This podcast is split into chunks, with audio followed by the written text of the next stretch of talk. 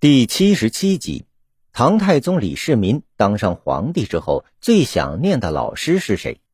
俗话说“名师出高徒”，做学生的都想着跟一位名师学习，这样成功的可能性就会大些。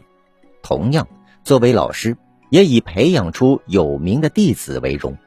唐代就有一位老师叫张后义，本来不怎么出名，但。张后义在李世民还没有当皇帝时教过他，后来李世民当了皇帝，他也跟着出了名。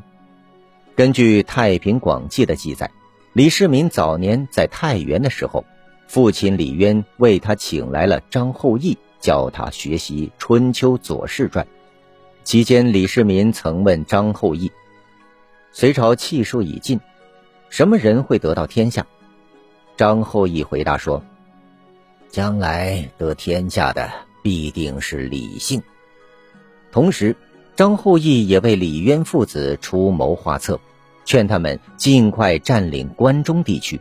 后来李世民当了皇帝，很想念他的老师，就把张后羿召进宫中，和他聊起了当年的事。李世民就问他的老师张后羿：“您的学生现在怎么样呀？”张后羿回答说。昔孔子领徒三千，徒者无子男之位。臣亦赞一人，即为万圣主。继承此功，于与先生。意思是，当年孔子教了三千多弟子，但弟子中没有一个人成为达官贵人。如今我只教了一个学生，却成了皇帝。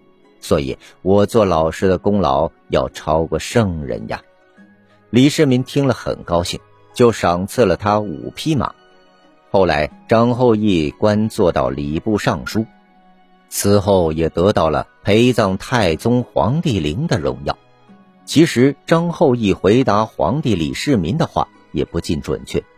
孔子一生教徒三千，他的很多弟子最终也都成了名，如子夏。后来成为魏国国君魏文侯的老师，开创了读书人当帝王师的先例。您刚才收听的是《学习教育中华文化十万个为什么》，同名图书由中华书局出版，演播水火之声。